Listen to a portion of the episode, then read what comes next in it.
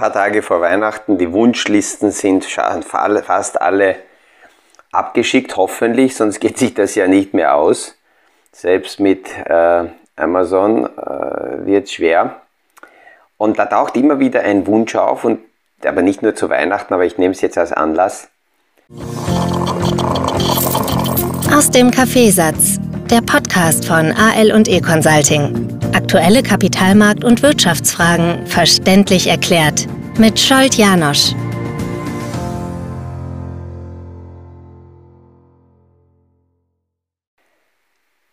Was äh, müsste bei, oder wie schnell kann ich das erreichen, dass ich nicht mehr arbeiten muss und nur von meinem Geld leben kann? So einfach zusammengefasst äh, sind unterschiedliche Wünsche und ich höre immer wieder aus spannenden Videos und Zauberbüchern und alles, was da so gibt, die Modelle, mit welchem Modell kann ich das erreichen, dass ich nur mehr mit von den Erträgen meines Kapitals leben kann und nicht mehr arbeiten gehen muss. Und damit auch die Frage, funktionieren diese Modelle? Das berühmte 4%-Modell, geht denn das oder müssen wir da irgendwelche Anpassungen vornehmen? Ich zerlege diese Wünsche kurz jetzt einmal. Wenn es darum geht, nicht mehr zu müssen, äh, könnten wir das sehr leicht lösen. Das geht viel einfacher, weil hm, das hat jeder selber in der Hand. Wenn man jetzt in der Weihnachtszeit ein bisschen Ruhe findet und ähm, sich die Frage stellt, ob man tatsächlich in, in, in, im passenden Umfeld, im Milieu äh, arbeitet, wo die eigenen Stärken, die Neigungen, die Wünsche, die Veranlagungen in den Mittelpunkt gestellt werden, dann kann es sein, dass hier durch eine kleine Veränderung, durch einen Wechsel, dieser Wunsch nicht mehr zu müssen, sehr schnell und unabhängig von Geld erfüllt werden kann.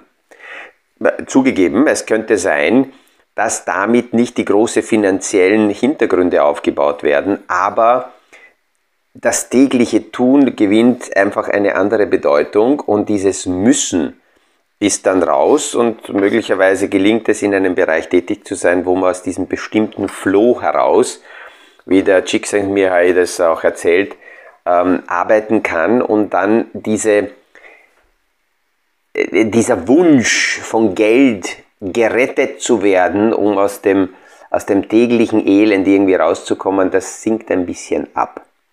Die zweite Geschichte ist, wenn wir heute an Arbeit denken, dann ist die Arbeit, die wir möglicherweise hier als belastend empfinden, aus meiner Sicht schon ein Luxusthema, wenn ich es heute vergleichen würde mit irgendwelchen ähm, Regionen. Ähm, spontan fällt mir jetzt, was weiß ich, Bangladesch ein, wo selbst Kinder arbeiten gehen müssen, weil sie sonst verhungern würden wahrscheinlich und die Rahmenbedingungen katastrophal sind in irgendwelchen giftigen Chemikalien da rumstapfen müssen, damit wir hier in Europa äh, irgendwelche Jeans uns anziehen können. Also da ist die Arbeit schon ein bisschen eine andere Definition und es hat mit unserem Begriff nach Befriedigung, Freiheit, Selbstverwirklichung, äh, Leidenschaft, äh, Entfaltung, wie viel arbeite ich, wann, wo, wie, äh, hat nichts zu tun. Also das muss man auch einmal ansprechen, wenn man diese Themen so in die Hand nimmt. Und die nächste Thematik ist auch, äh, die sich ändert, ist die, äh, ist die Einstellung zur Arbeit. Auch in meiner Jugendzeit, so um die 80er Jahre herum, war und früher noch mehr die Mentalität da. Knie dich rein, hau dich rein, zerreiß dich für die Karriere, weil dann hast du später gut und hast finanzielle Mittel und alles. Ähm, das verändert sich eindeutig und die Jüngeren äh, stellen sich die Frage, auf welche äh, Konsumausgaben verzichte ich einfach, um Lebensqualität zu gewinnen und nicht mich äh, vom, vom, vom Opfer dich auf System vereinnahmen zu lassen. Das Spannende ist ja, dass diese Karrieregeilheit und, und um jeden Preis alles erreichen zu wollen, durchaus vom System ja auch verwendet wird und die Marketingmaschinerie solche Leute als Star stilisiert und hinstellt und sagt, schau, das ist einer, äh, quasi ein Nimmersatt und der, der hat immer große Ziele und dann kommen die Sprüche, Ziele, die man erreicht, waren nicht hoch genug und bla bla bla. Am Ende des Tages werden dann Menschen, die hier äh, verbrannt sind, vom System ausgespuckt und es wird keine Frage gestellt. Und diese Themen schaut sich heute eine jüngere Generation schon ganz anders an. Dann die nächste Frage, die auftaucht, ist, welchen Lebensstil muss ich finanzieren? Fühlt sich jemand äh, wohl darin, als äh, Fugalist durch die Welt zu gehen und zu schauen, wie viel Minimumausgaben sind notwendig? Äh, die nächste Frage ist natürlich, fühle ich mich dabei noch wohl? Auf welchem Level sind meine Ausgaben, damit ich mich wohlfühle?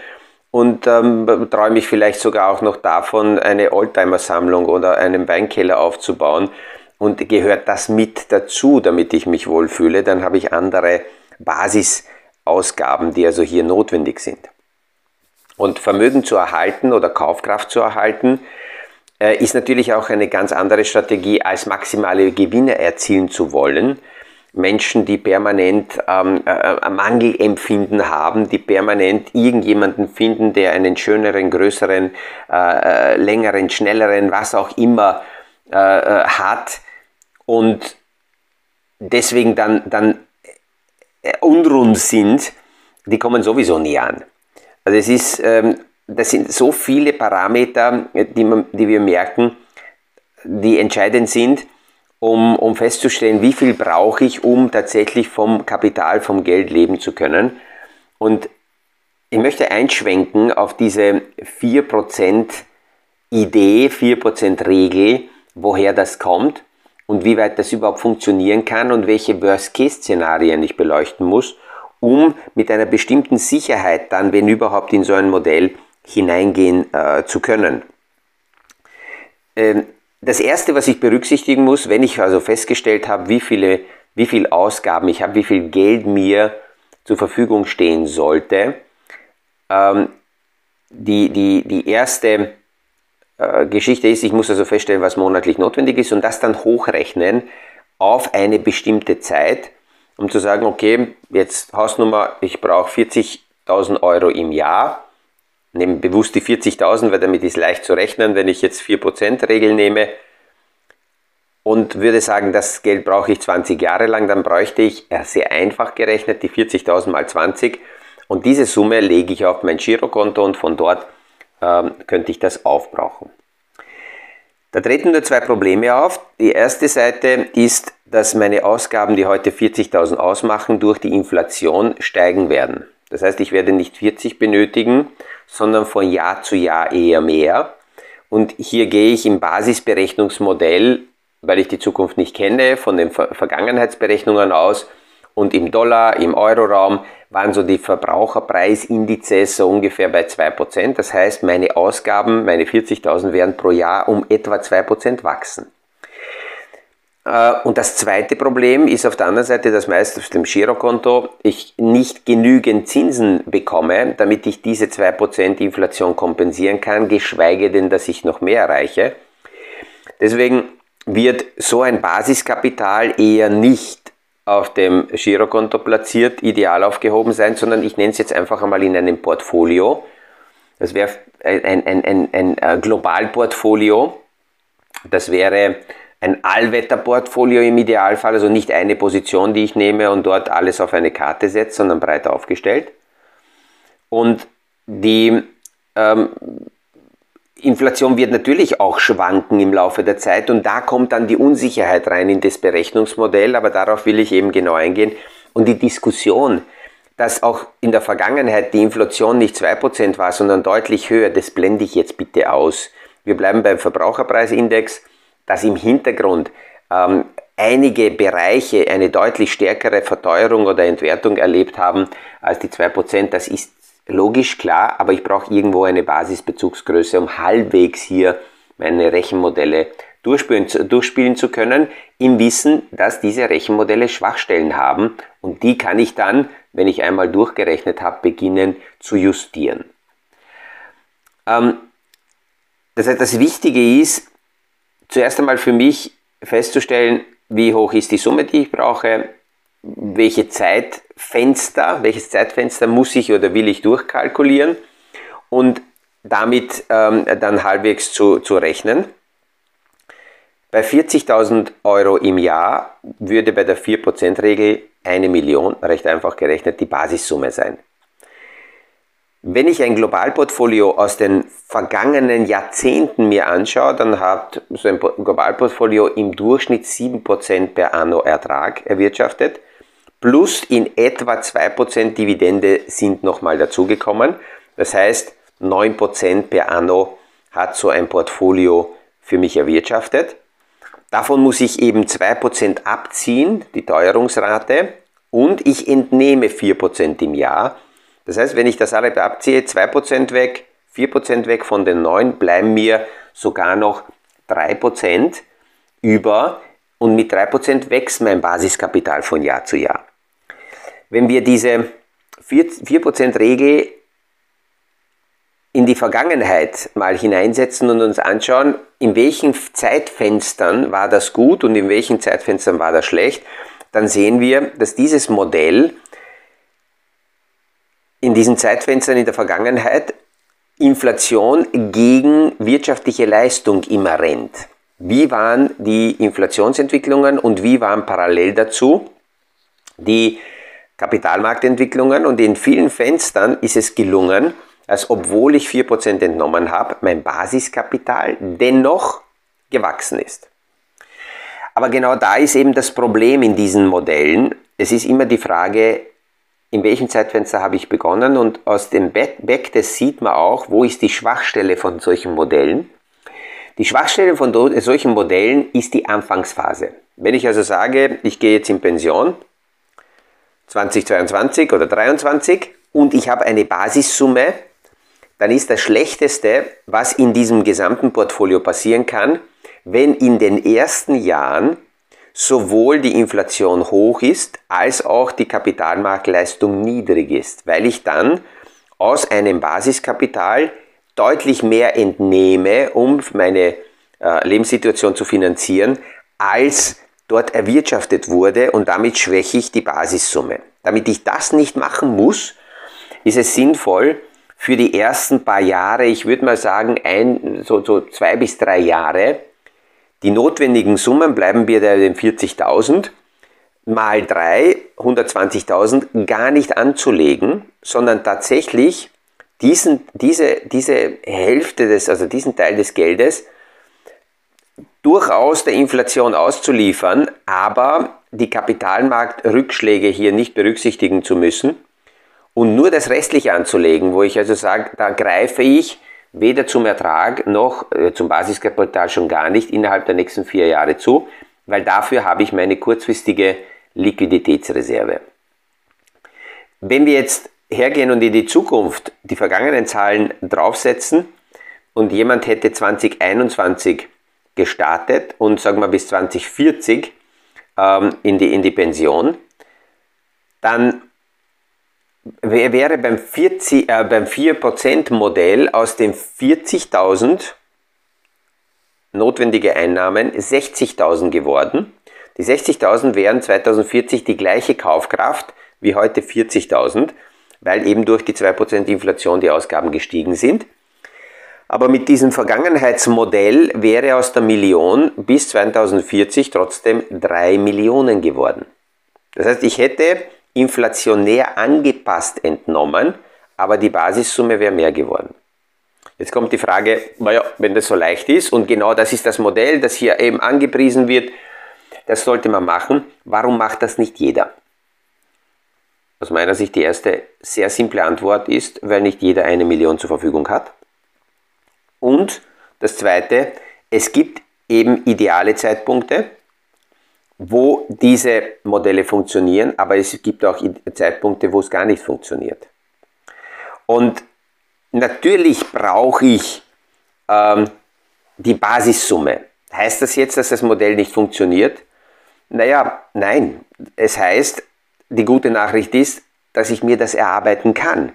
Und damit komme ich natürlich zu meiner ersten Aussage dazu, wenn ich es schaffe, in einem Umfeld, in einem Betätigungsfeld, in einer Aufgabe das zu erarbeiten, was mir daneben auch noch Spaß macht, dann muss ich die Zeit bis dorthin, wo ich mein Basiskapital habe, nicht erst erschwitzen, erbluten, erleiden, sondern ich kann es mit dem entsprechenden äh, Spaßfaktor und Wohlfühlfaktor machen ähm, aber ohne Basissumme wird es nicht gehen. Also diese ganzen äh, Videos, die, die da kommen und die Supergurus, die da äh, versuchen, die Story zu erzählen, das habe ich vorhin schon gesagt, ohne Eigenkapital in kürzester Zeit zum Millionär, äh, die kann man alle kübeln.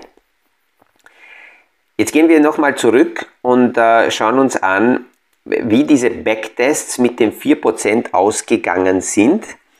Ähm, wenn wir die Vergangenheit anschauen und solche 20-Jahres-Zeitfenster uns anschauen, aber in diesen Modellen ist auch angeschaut worden, nicht nur 20 Jahreszeitfenster, sondern allgemein, welche, welche Zeiten haben dazu geführt, dass bei, sagen wir, 4% Entnahme inflationär angepasst die Basissumme niemals geschrumpft ist. In welchen Zeitfenstern ist die Basissumme aufgezehrt worden? Und das, ich glaube, dass diese Zeitfenster, in denen die Basissumme aufgezehrt wird, sogar viel, viel wichtiger sind, weil das ist so, das sogenannte Worst-Case-Szenario. Wenn ich heute mit 30 möglicherweise äh, das erreiche und in 20 Jahren äh, ist die Basissumme weg und ich müsste mit 50 wieder nur, noch, noch mir irgendeine Arbeit suchen, ist das nicht so schlimm, als wenn ich dann möglicherweise die Basissumme mit äh, 75 oder 80 verliere und nicht mehr habe. In dem Alter dann äh, sich noch einen Job zu suchen, wird sicher mühsamer. Deswegen brauche ich das unbedingt, diese Zeitfenstervergleiche. Es gibt äh, aus der Vergangenheit heraus ganz klar solche Fenster, wo sehr schnell ähm, die Basissumme aufgezehrt wurde Nehmen wir nur her, wir reden jetzt sehr oft von der Inflationsphase der 70er Jahre, Ölschock und wo die Inflation so stark nach oben gegangen ist. Wenn jemand 1972 mit diesem Modell begonnen hat, Basissumme 4% Entnahme, inflationär angepasst, dann hätte diese Person bis 2008, also 36 Jahre später, die Basissumme auf Null komplett abgebaut. Ähm, und das bedeutet, wenn, wenn, wenn, ich, wenn, wenn jemand mit, mit, äh, sagen wir, 50 da begonnen hat und dann mit 80, mit 86 vor dem Null steht, dann ist das nicht besonders lustig. Ähm, deswegen muss ich diese Zeitfenster mit berücksichtigen. Seit 1871 gab es insgesamt 13 Zeitfenster, in denen dieses 4%-Modell dazu geführt hätte, dass früher oder später die Basissumme auf Null runter gesunken ist. In allen Fällen deutlich langsamer, als hätte ich das Geld nur auf dem Girokonto gehabt und hätte es dort weggenommen. Weil in der Zwischenzeit trotzdem Erträge dazugekommen sind. Aber in diesen 13 Fällen hätte ich es nicht geschafft, nicht auf Null zu kommen. Das wären Jahre gewesen wie 1905, 1906, 1909 als Beginn. Zum Beispiel, wenn jemand 1909 begonnen hätte, dann hätte es bis 1971 gedauert, ganze 62 Jahre, um das ähm, äh, Basiskapital, die Basissumme auf Null ähm, zu senken. Okay, die 62 Jahre, 62 Jahre Zeitfenster, das ist schon ganz gut, wenn man heute mit, mit sagen wir 60 mit diesem Modell beginnt dann hätte mich das nicht gestört, weil wahrscheinlich bis 120 die Wahrscheinlichkeit nicht so groß ist, dass man erlebt. Aber für die Zukunft gesehen werden die Verschiebungen der Altersgrenze nach oben schon auch relevant in diesen Berechnungsmodellen.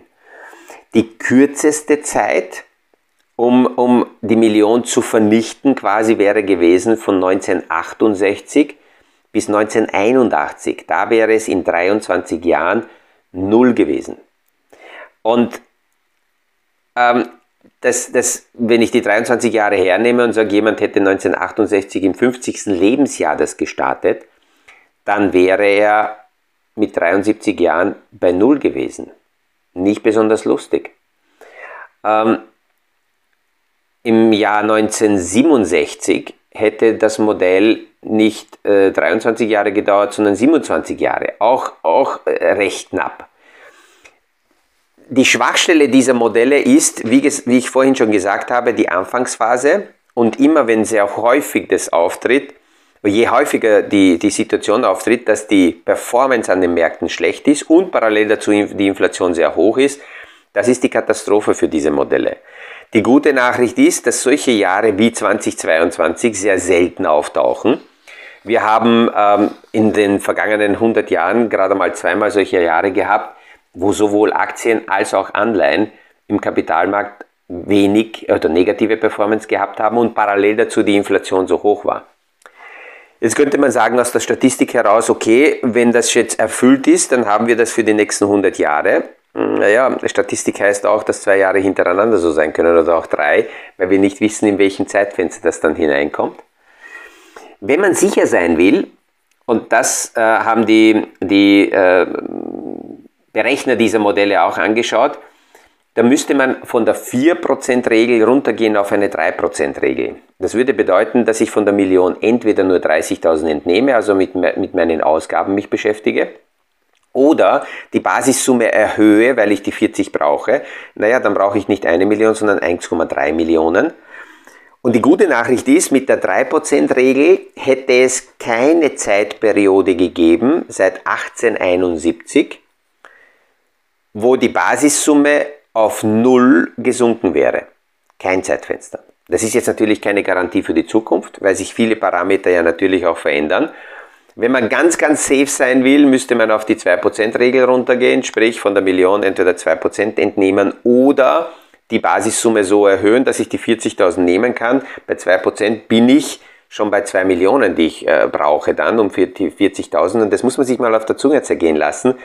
Wenn ich 40.000 im Jahr haben will, äh, äh, wäre das beim 4% Modell mit einer Million erreichbar. Wenn ich 40% haben, äh, 40.000 haben will, dann wäre das bei 3% Modell 1,3 Millionen, aber beim 2% Modell schon 2 Millionen notwendig. Also wie, wie, wie stark sich hier die Basissummen verändern.